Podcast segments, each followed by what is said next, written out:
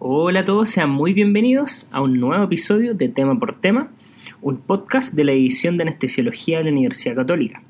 Como ya saben, yo soy el doctor Maximiliano Zamora y para hablarles de hoy tengo una sorpresa y es que tengo una invitada muy muy muy especial. Ella es la doctora Loreto Mosqueira, es staff de la edición de Anestesiología de la Universidad Católica y les cuento que me ha estado ayudando con este podcast desde que lo iniciamos. Así que, primero, gracias por eso y con esto Lolo te presento. Hola Max, muchas gracias por la introducción. La verdad es que estoy muy contenta de estar aquí conversando contigo en estos minutos porque, uno, estoy súper agradecida que me hayas incluido en este proyecto. Encuentro que es una iniciativa muy novedosa y espero que sea realmente un aporte para la comunidad médica. Así que aprovecho de felicitarte públicamente. Gracias, gracias. Y además, porque hoy vamos a hablar de uno de los temas más relevantes para nosotros como anestesiólogos, que es la anatomía de la vía aérea.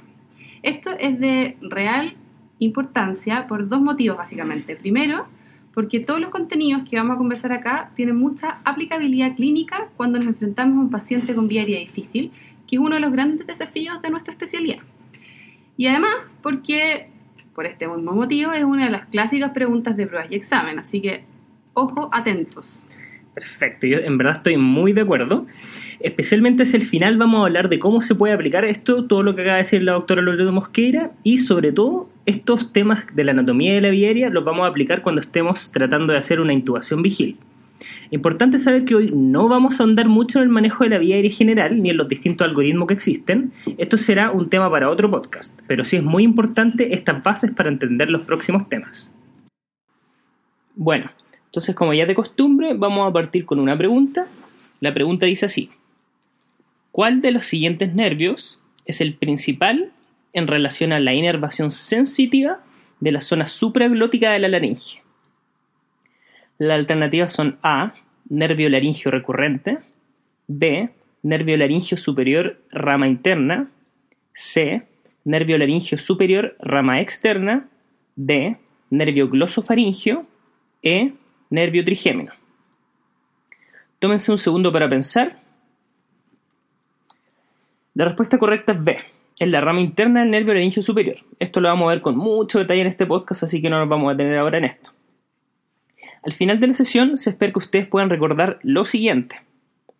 Primero, la anatomía general de la vía aérea, cavidad nasal, bucal, faringe, laringe y tráquea, énfasis en la inervación en la vía aérea desde un punto de vista operacional y aplicación de esta para la anestesia regional de la vía aérea, asociado a algunos conceptos básicos de intubación vigil.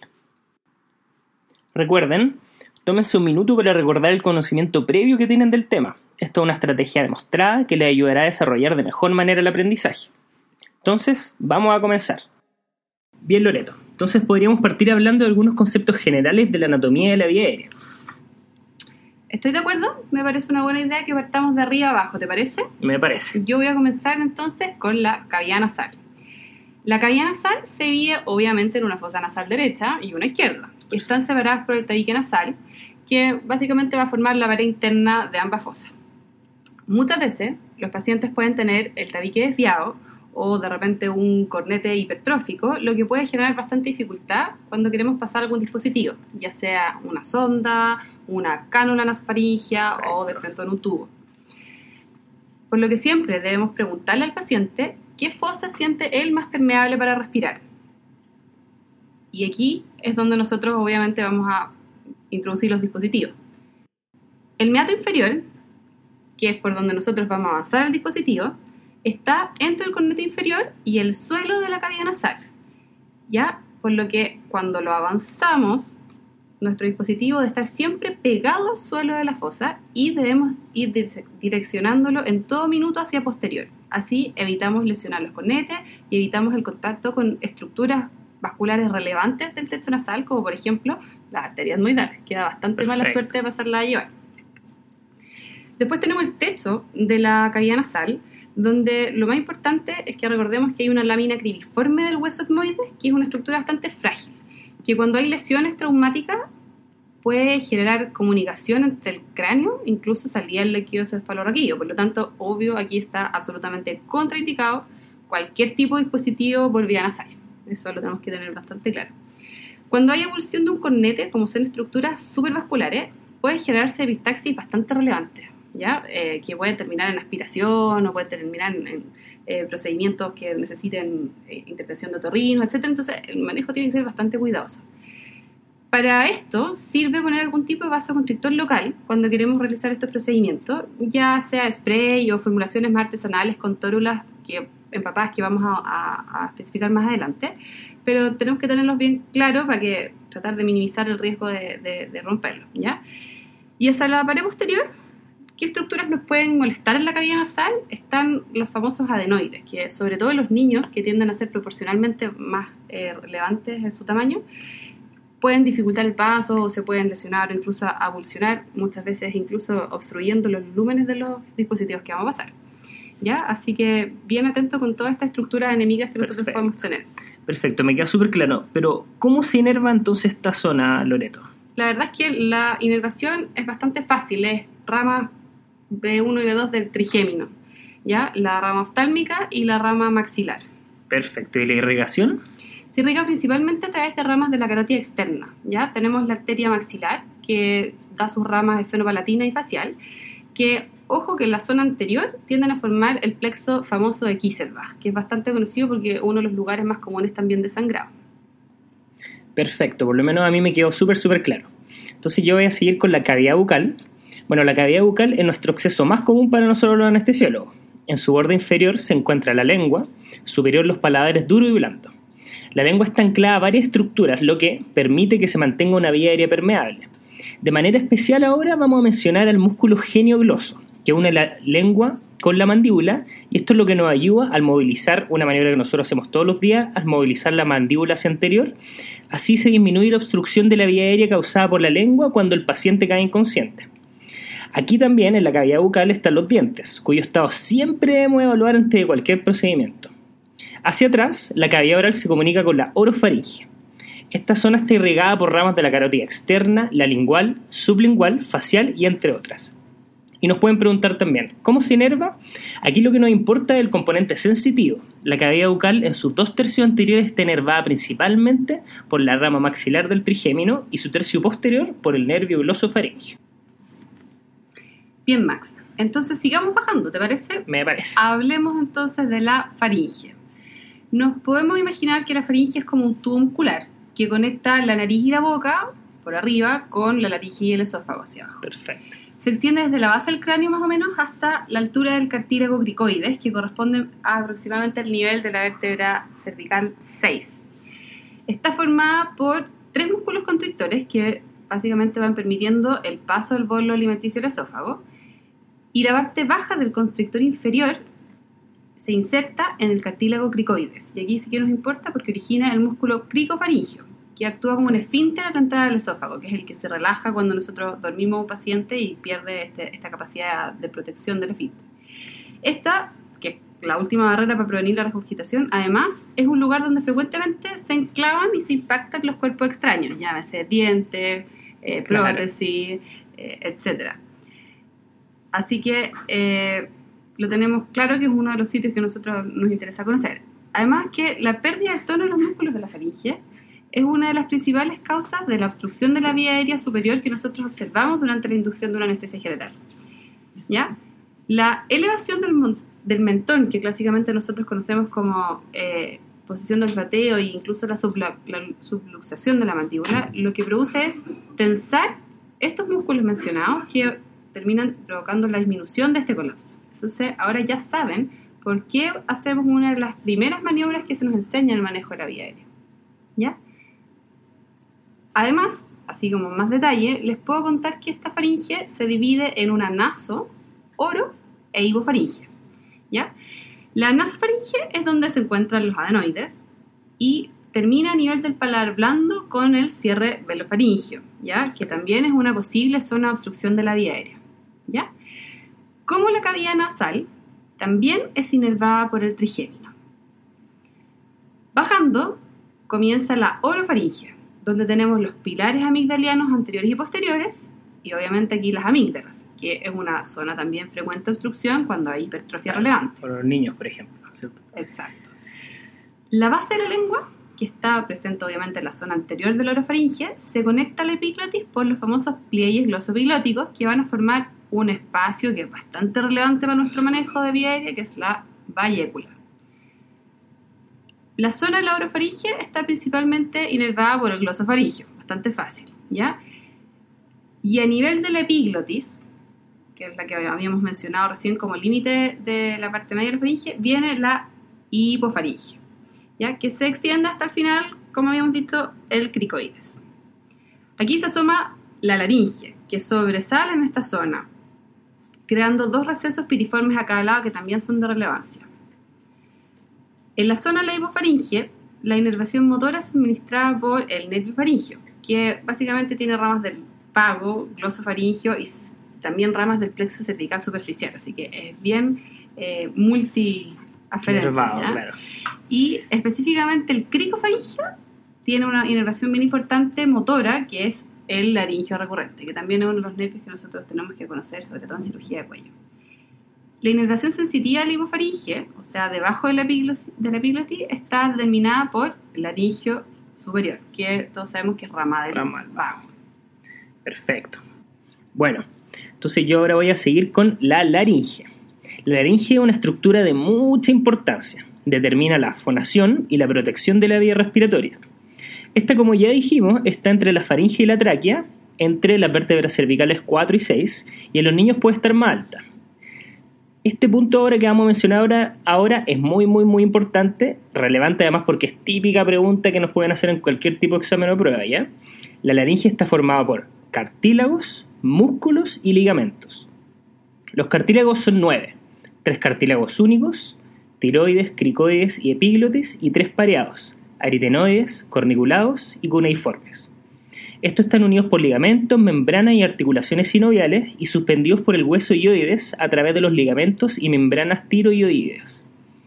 El cartílago tiroides, que ya lo habíamos mencionado, es el de mayor tamaño y da apoyo a la mayoría de las partes blandas. Además, importante por ser la principal referencia anatómica que tenemos para los procedimientos de esta zona.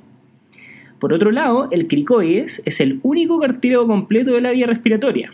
Está a nivel de C6, como ya lo habíamos adelantado, y conecta con el tiroides por la membrana cricotiroidea, un ligamento donde realizaremos la inyección translaringe y procedimientos de rescate de la vía aérea que veremos en otro podcast, pero igual lo aprovechamos de mencionar acá. Los aritenoides articulan con el cricoides y son la inserción posterior de las cuerdas vocales. La inserción anterior de las cuerdas es el cartílago tiroides. Bien, y en base a esta explicación tan anatómica que nos has dado, Max, entendemos la base de dos de las maniobras fundamentales que usamos en el manejo de vía aérea en nuestros pacientes. Así es. Uno es la presión sobre el cartílago tiroides, el famoso burp, que lo utilizamos para bajar las cuerdas cuando hacemos la laringoscopía y apreciamos que están muy hacia anterior. Es una sigla en inglés que significa Back Up Right Position, que es la dirección que le da un operador ayudante al presionar este cartílago para que eh, las cuerdas se, se, asomen a la laringoscopía. Y la otra maniobra es la presión sobre el cartílago cricoides o maniobra de Selig. ¿ya? Este cartílago, como decía Max, es más inferior y es el único que tiene una forma circular completa. Entonces la idea de presionar esto con una determinada presión es que se cierre el paso entre el esófago y la hipofaringe para que colapse y no haya regurgitación. Bien, al hacer una laringoscopía directa, en la zona posterior lo que vamos a ver principalmente son los aritenoides y los cartílagos corniculados y cuneiformes. Se articulan formando el pliegue ariepiglótico Ojo que cuando la intubación es muy traumática puede existir luxación de los aritenoides, con disrupción de la articulación cricoaritenoidea, lo cual puede ser bastante grave, que incluso puede evolucionar con difonía, parecia las cuerdas involucradas, por lo tanto es bastante compleja la lesión. Ahora, en la visión típica de una laringoscopía directa, lo que vamos a ver es la laringe desde la hipofaringe. Por eso es tan importante que tengamos los ejes faringolaringio alineados y es fundamental una correcta posición de la cabeza. Perfecto. Siempre queda un poco duda ahí, Loreto, ¿cómo, cómo es la posición de la cabeza, si tiene que ser con almohada, sin almohada, si nos puede explicar qué es esto en el fondo, cómo se, cómo se ve esto desde un punto de vista anatómico. La verdad es que, qué bueno que lo menciones porque es el típico error que nosotros le corregimos a todos los alumnos internos y residentes que empiezan a pasar con nosotros.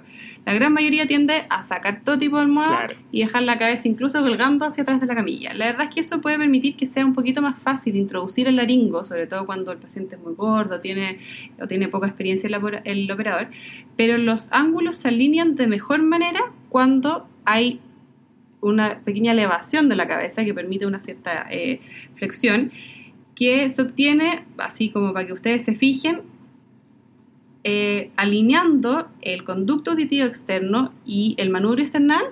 Imagínense una línea recta que está paralela al piso.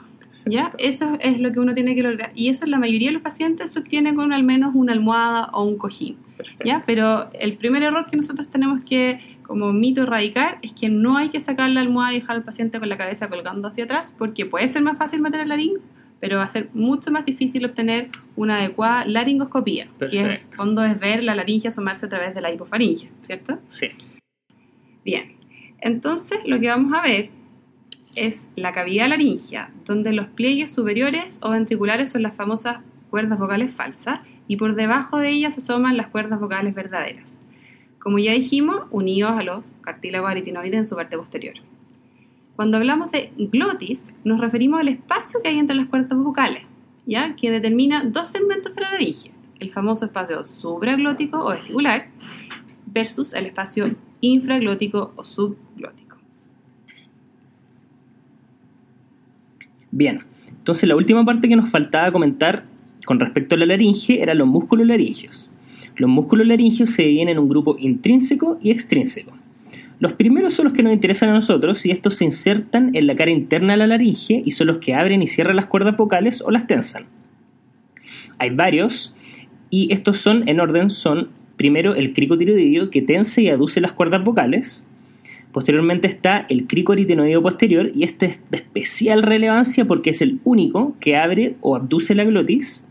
Los aritenoideos con su porción transversa y oblicua que cierran o aducen la glotis. El crico aritenoideo lateral que contribuye al cierre de la glotis. Y por último, el tiro aritenoideo que contribuye al cierre de la epiglotis. Los extrínsecos tienen que ver con los movimientos de la laringe durante la evolución y no son de gran interés para nosotros los anestesiólogos. Por debajo del cricoide sigue la tráquea. En la carina, esta se bifurca en dos bronquios. Recordemos que el derecho se ramifica en un ángulo más vertical que el izquierdo, lo que hace que los tubos endo- endotraqueales avancen hacia ese lado en caso de estar muy adentro. Hablemos entonces ahora un poco de la inervación, pero más desde un punto de vista operacional, pensando en una intubación vigil. Perfecto. Quizá esto no es un tema tan eh, frecuente de pregunta de examen o pregunta de prueba porque es bastante específico y una pregunta bien difícil, creo yo, para un residente o algo así. Pero eh, es bastante más entretenido y es aplicar todos los conocimientos para hacer eh, un procedimiento que tiende a ser cada vez más necesario porque se convirtió ya en el gold standard para algunos de los tipos de manejo como van a hablar más adelante. Bien, Loreto. Entonces ahora veremos a qué nos referimos con esto desde la inervación desde un punto de vista operacional. Bueno, como veremos en otro episodio, el algoritmo de, de la vía aérea difícil de la ASA, la Sociedad eh, Americana de Anestesiólogos, incluye la posibilidad de la intubación vigil, que siempre debemos evaluarla. Los beneficios de intubar a alguien despierto son múltiples. Específicamente se conserva el tono muscular eh, faringio y la permeabilidad de la vía respiratoria superior. Se mantiene la ventilación espontánea, además de ser un salvaguarda frente a la aspiración, atribuible a la conservación de todos estos reflejos protectores de la vía aérea que hemos conversado. Es lejos lo más seguro cuando se espera una ventilación e intubación difícil. Lo central de este procedimiento, además de tener un paciente capaz de entender y cooperar, que claramente es muy relevante, es la anestesia local y regional que podemos otorgarle al paciente para que sea más llevadero el procedimiento. Esto es muy relevante y el tema de la anestesia local y regional está por sobre la sedación, que nos puede alejar de todos los objetivos que dijimos inicialmente. Es decir, si estamos intubando un paciente vigil, lo ideal es que no esté sedado, porque eso podría, por ejemplo, tener recoaspiración o incluso terminar en un problema de vía aérea que podría ser desastroso. Inicialmente lo que se suele hacer es dar algún eh, anticolinérgico, como típicamente nosotros utilizamos la tropina, en dosis de 0,3 a 0,5 miligramos para secar las secreciones, lo que ayuda a mejorar la visualización con el fibro y además mejorar la eficacia de los anestésicos tópicos. Si bien hemos visto de forma detallada la anatomía e inervación de la vía aérea, pero a modos prácticos y pensando en anestesiarla para este tipo de procedimientos, nosotros dividimos la inervación en tres zonas operacionales. Estas tres son 1. La nasofaringe, que está inervada por el nervio trigémino, la orofaringe, por el glosofaringio, y en tercer lugar la hipofaringe, laringe y tráquea por el nervio vago. ¿Por qué lo vemos de esta manera y no anestesiamos cada estructura que vamos pasando con el fibro? Nos podemos preguntar. Y la otra pregunta es, ¿qué pasa con la anestesia de la boca? Como se podrían haber dado cuenta, no lo mencionamos de forma específica. Bueno, la anestesia de la vía aérea debe centrarse en estos últimos elementos, la base de la lengua y orofaringe, hipofaringe y la estructura laringeas. Desde el punto de vista práctico, a nivel de la zona bucal y orofaringe no nos interesa bloquear el componente motor de la lengua, que sería eh, por el nervio hipogloso, aprovechamos de mencionar, ya que se le pide al paciente que no lo mueva de forma voluntaria. Tampoco es necesario anestesiar la cavidad bucal, que viene del trigémino. Lo que nos interesa aquí es la base de la lengua y orofaringe, donde es relevante el glosofaringio, que es la ferencia principal del reflejo de la deglución y de náusea y vómito. El bloqueo de este nervio puede abolir de manera efectiva estos reflejos que son bastante no deseables para una intubación vigil. El glosofaringio también inerva parte de la epiglotis. Aprovechamos de mencionar que las diferencias de este reflejo son vagales. Bien, y el nervio glosofaringio sale desde el foramen yugular y pasa entre la vena yugular interna y la arteria carótida interna, viajando por encima de la arteria pasa cercano a los pilares amigdalinos y recoge la inervación sensitiva del tercio posterior de la lengua, la bayécula, la superficie superior de la epiglotis y de las paredes posteriores y laterales de la faringe. Y como ya mencionamos, es la vía aferente del reflejo nauseoso. Esto es bien, bien relevante. Entonces, Loreto, ¿cómo podríamos hacer para bloquear esta aferencia del reflejo nauseoso? Bien, para acceder al nervio glosofaringio en realidad hay varios eh, abordajes. Eh, uno de los más típicos es introducir una aguja en la base del pilar amigdalino anterior, justo lateral a la base de la lengua, hasta más o menos una profundidad de medio centímetro, donde se inyecta la solución de anestésico local. Obviamente esto de forma bilateral. Claro. También existe un acceso extraoral que es periestiloideo, que se accede a través del cuello, que también obviamente son dos pinchazos bilaterales. Si bien en realidad es bueno que me lo pregunte y es bueno entender estos conceptos anatómicos, en general estos accesos no se utilizan muy frecuentemente, ya que como nos contabas, el glosofaringio tiene una relación bastante cercana con la carótida, lo que puede causar hematomas bastante relevantes, por lo que en realidad en la práctica clínica lo más habitual es que se anestesie esta zona en forma tópica, ¿ya? sin inyecciones perineurales. Nosotros en realidad usamos lidocaína en spray, la cual instilamos directamente a la zona faringe posterior por una cánula que tiene como una curva hacia atrás. Y se le menciona al paciente que haga básicamente gárgaras. Y no la trae. Exactamente. Claro. Y bueno, y ustedes se estarán preguntando, ¿y qué pasa si yo quiero acceder a través de la nasofaringe? ¿Ya? Si la intubación es nasotraqueal, entonces eh, la cavidad nasal también debe ser anestesiada. Recordemos entonces que tendríamos que bloquear las ramas oftálmicas y maxilares del trigémino y de forma bilateral, por lo tanto van a ser varios pinchazos, eh, por lo que en general lo que usamos en vez de estas técnicas perinaurales es también instilación local de anestésico.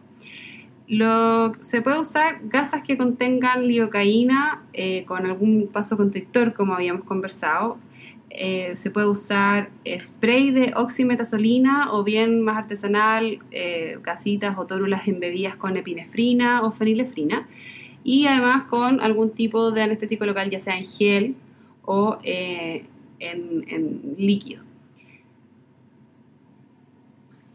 Bueno, y la mm, hablando de esto, a mí siempre Loreto me ha saltado la duda ya que estamos hablando de que se puede usar la nasofaringe, la bucofaringe, finalmente, ¿cuál es la, vía de abordaje preferencial para la intubación vigil? Bueno, la verdad es que hay varias técnicas descritas para intubar a un paciente vigil, ¿ya? Desde una laringoscopía vigil, hay técnicas a ciegas, guiadas por fonación y oído, la verdad es que hay distintas formas, pero nosotros nos vamos a referir fundamentalmente a la más recomendada, que es la intubación vigil con fibrobroncoscopía, y la vía de elección, ya sea por boca o por nariz, en realidad va a depender caso a caso. Va a depender de la anatomía del paciente, de la experiencia del operador, La verdad es que la técnica nasal tiene la gran ventaja de que es mucho mejor tolerada por el paciente que la faringia, ¿ya? Eh, porque no está el reflejo nauseoso de por medio. Además, tiene un ángulo mucho más directo, menos agudo a la visión del fibrobroncoscopio a las cuerdas desde la nariz que desde la boca. Por lo tanto, debería ser un poquito más fácil de hacer el procedimiento e incluso de avanzar el tubo una vez superada la dificultad inicial, que es la parte negativa de esta técnica, que hay que atravesar la nariz con un tubo, lo cual necesita que sea un tubo pequeño y haya una adecuada lubricación versus la, el abordaje a través de la boca, en que requiere una muy buena anestesia tópica, paciente cooperador, que tenga abolido el reflejo nauseoso y además tiene la dificultad de que es un poquito más difícil la, angulación que tiene el paciente con la cabeza neutra y sin el laringoscopio. Claro. En lo personal, la experiencia que yo he tenido, me ha sido bastante más fácil y exitosa la, la intubación por nariz. Por nariz, bien. Perfecto. Por lo menos a mí me quedó muy, muy, muy claro. Gracias, Loreto. Entonces vamos con la siguiente parte que es la hipofaringe, laringe y tráquea. Estas estructuras son inervadas por el vago a través de sus ramas laringeo superior y recurrente. Acá es relevante el bloqueo tanto sensitivo como motor, ya que además de disminuir las sensaciones del procedimiento, nos interesa bloquear la movilidad de las cuerdas para atravesarlas de forma segura y disminuir el reflejo de la tos. El reflejo de la tos tiene aferencias y eferencias vagales y se puede abolir de forma efectiva al anestesiar la zona subglótica a través de una punción el reflejo de cierre glótico, que en su forma más exagerada nosotros le llamamos laringospasmo, tiene aferencias por el laringio superior y eferencias tanto por este como por el recurrente. Primero, el nervio laringio superior, que una rama del vago, como habíamos dicho, acompaña la carótida interna por su cara interna y a nivel del músculo digástrico del cuello se divide en una rama interna y en otra externa. La interna es principalmente sensitiva, esto es muy relevante penetra a través de la membrana tiroidea que une al tiroides con ioides y da la información sensitiva de la región inferior de la faringe y de la parte superior de la laringe, por sobre las cuerdas vocales, todo lo que habíamos dicho que se llama la zona supraglótica. Incluido además la superficie glótica de la epiglotis y los pliegues aritianoepiglóticos. Como vemos, la epiglotis tiene inervación sensitiva mixta. Esto es muy importante. Por una parte por el glosofaringio en su parte superior y el laringio superior que viene del vago en su superficie glótica. La rama externa del laringio superior es motora, inerva el músculo cricotiroideo, que tensa las cuerdas vocales. Bueno, entonces, como hemos mencionado, bloquear este componente es muy importante por toda la sensibilidad de la hipofaringe y laringe supraglótica, así como el bloqueo del músculo cricotiroideo que determina una disminución de la tensión sobre las cuerdas vocales. ¿Y cómo podemos hacer para bloquear este nervio, Loreto? Bueno, nuevamente también podemos hacer a través de una punción bilateral, en este caso entre el ioides y el tiroides, o sea, a través de la membrana tiroioidea, donde se inserta una aguja y se inyecta el anestésico local hacia anterior, cuidando que haya una aspiración negativa de sangre y de aire, por supuesto. Esto es un poco lo mismo. En nuestra experiencia no lo utilizamos habitualmente porque típicamente estas referencias anatómicas son difíciles de seguir, sobre todo en los pacientes más obesos, donde no se pueden encontrar el ioides con, facilidad, sin mencionar lo molesto que puede ser para el paciente el, ya vamos con el decimoquinto claro. de lo, de lo que hemos conversado, ¿cierto? Entonces, en la práctica, las estructuras supraglóticas las anestesiamos mediante nebulizaciones con lidocaína. Ojo, aquí lo que hacemos es conectar un set de nebulización igual al que usamos los pacientes eh, de urgencia, sala, recuperación, etcétera, con eh, un flujo que debemos cuidar de que sea más o menos 5 litros por minuto en el flujo del nebulizador. Porque si usamos más, que es lo que usamos habitualmente, por ejemplo, para el salbutamol, las gotas generadas son muy pequeñas y se dan directamente a la vía pequeña, que no es lo que nos interesa anestesiar en, en este minuto, sino que con menos flujo caen en la laringe, que es en realidad donde nosotros queremos llegar. Perfecto. Bueno, quiero aprovechar de interrumpir y quizás nos vamos a salir un poco del tema, pero es algo que por lo menos a mí me deja intranquilo cuando estamos hablando de todas estas grandes dosis de anestésicos locales que vamos a estar poniendo en la vía aérea. Em, que, bueno, primero eso, estamos usando grandes dosis de anestésico local, ¿no es cierto, Loreto? Así es. Em, por lo que yo tengo entendido es que si bien no están establecidas así de manera rígida las dosis máximas de anestésico local que se pueden poner en la vía aérea, específicamente con lidocaína, pero yo también he leído que sí también hay casos reportados de intoxicación por anestésicos locales con esta anestesia regional de la vía aérea. Así es. Entonces, por lo menos lo que a mí me parece, y esta es una recomendación desde nosotros, es que se debe calcular sí o sí la dosis máxima de lidocaína que debemos usar por cada paciente, ¿ya? Entonces, si bien sabemos que gran parte de este anestésico finalmente no se absorbe, igual pueden haber efectos adversos como ya mencionamos. Probablemente todos estos terminen eh, finalmente en la vía digestiva o en otras partes, quizás ni siquiera terminando siendo absorbidos por los pacientes, pero sí tenemos que tenerlo en cuenta. Siempre entonces también tenemos que vigilar los signos y síntomas de intoxicación por anestésicos locales, que son típicos y todos los conocemos, por ejemplo el hormigueo peribucal, sabor metálico, mareo, antes de llegar al compromiso del sistema nervioso central, que sería mucho más relevante, y posteriormente el compromiso del sistema cardiovascular. Este también puede ser, y ojo con esto, puede ser un punto en contra de sedar a estos pacientes. Otro además de lo que ya hemos mencionado, ¿cierto? Exactamente. Buen aporte, Max. Entonces siempre recuerden calcular las dosis máximas de anestésicos locales considerando el peso del paciente y los antecedentes médicos de cada paciente que lo pueden hacer más o menos susceptible a una intoxicación sistémica por anestésicos locales. Además de ir siempre monitorizando la aparición de eventuales síntomas de intoxicación, que son los que tú mencionaste. Bien, entonces vamos a volver, no habíamos salido un poco del tema, pero eh, seguimos con el nervio laringio recurrente. Bueno, el nervio laringio recurrente, generado en el camino intratorácico del nervio vago, se curva alrededor del arco órtico en el lado izquierdo y alrededor de la subclavia derecha en el lado derecho, con lo que luego asciende y accede a la laringe por la parte inferior del músculo constrictor inferior, por detrás de la articulación cricotiroidea. Este nervio es muy importante porque inerva toda la musculatura intrínseca de la laringe, menos el cricotiroideo, como ya lo habíamos mencionado, y da la inervación sensitiva de las cuerdas y todas las estructuras infraglóticas. Entonces, Loreto, ¿cómo podemos hacer para bloquear este nervio? Bueno, la forma de acceder al laringio recurrente es a través de un bloqueo translaringio o transtraqueal que anestesia tráquea y cuerdas vocales. Y finalmente lo que busca es hacer más tolerable la presencia de un cuerpo extraño, que es el fibro y o el tubo, y da una mayor tasa de éxito en el procedimiento. Es bastante fácil, se identifica la membrana cricotiroidea por palpación y se avanza una aguja conectada a una jeringa con el anestésico local aspirando hasta que se observa el reflujo de aire y rápidamente se inyecta un volumen de unos 3 a 4 ml de anestésico que va a generar inmediatamente un reflejo de tos que va a permitir que difundan las microgotas de, de del líquido que, genera la tos, anestesiando las cuerdas y tráquea. Ojo, porque los pacientes se mueven y corren la aguja y hay pacientes, o sea, hay casos reportados de accidentes cortopulsantes, etcétera, así que hay que ser bastante ágil, exacto. A diferencia de los otros bloqueos que habíamos mencionado, este es bastante más seguro y mejor tolerado y sí se hace con cierta frecuencia, aunque no en todos los pacientes. Porque la verdad es que estas mismas zonas se pueden anestesiar eh, utilizando una instalación directa de anestésico local a través del canal de trabajo del fibro. ¿ya? Lo que nosotros hacemos es mediante un catéter periural que avanzamos eh, por el canal de trabajo, vemos por la, por la eh, cámara que se asoma la punta y un ayudante operador va instilando con una jeringa la solución de anestésico local.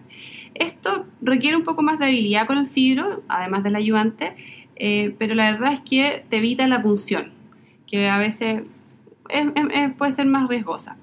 Entonces, lo que nosotros hacemos es ir avanzando el fibro, viendo todas las estructuras que ya fueron previamente anestesiadas tópicamente, y una vez que estamos observando las cuerdas, instilamos 1 o 2 cc, ahí nos tenemos que retirar y esperar que el paciente tosa, trague, etcétera.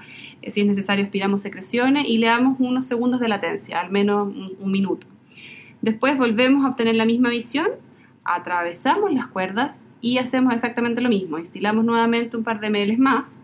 Eh, aquí el paciente va a toser generando el mismo efecto que nosotros buscamos a través de la inyección transcricotiroidea exactamente lo mismo. Entonces, damos otra vez unos, un tiempo de latencia y la próxima vez que nosotros repitamos esta maniobra, el paciente ya debería tolerarlo mejor, sin tos y con la tráquea y las cuerdas ya anestesiadas. Y ahí se sigue el resto del procedimiento, que es observar la carina con el fibro hasta que un operador ayuda avanzando el tubo, cerciorar la correcta ubicación del tubo, retirar y finalmente dormir al paciente. Perfecto. Bueno, creo que con esto nos quedó súper claro todas las formas que se puede hacer la anestesia regional de la aérea, ¿no es cierto, Loreto? Espero, para eso estuvimos aquí conversando muy entretenidamente. Perfecto. Bueno, eso es todo por hoy. Espero hayan encontrado este podcast tan entretenido como, por- como lo fue por lo menos para nosotros todos hacerlo. Estos conceptos anatómicos se olvidan con facilidad y la intubación vigile es una habilidad que por lo menos yo pienso que debería manejar todo anestesiólogo, aunque usamos mucho menos de lo que deberíamos, ¿no es cierto? Muchas gracias, doctora Loreto Mosqueira, por acompañarnos hoy. Muchas gracias a ti, Max, y espero que nos volvamos a encontrar pronto en otro podcast. Estoy seguro de eso. Bueno, eso es todo por hoy. Recuerden seguirnos en nuestro Facebook, en Twitter, en la página Anestesiología UC y dejar comentarios en nuestra página web. Ahí me dicen qué opinaron del podcast. Comenten también si piensan algo de forma distinta o quizá ustedes hacen otras cosas o de forma distinta en sus centros. ¿Cómo anestesian ustedes la vía aérea en estos tipos de pacientes? También comenten qué temas les gustaría que fuéramos revisando en próximos episodios. Pueden contactarme a mi mail mszamora.uc.cl o a través de la página web de Anestesiología UC del podcast de la edición de Anestesiología. Nuevamente, muchas gracias por escucharnos y que tengan una muy buena semana. Chao. Chao.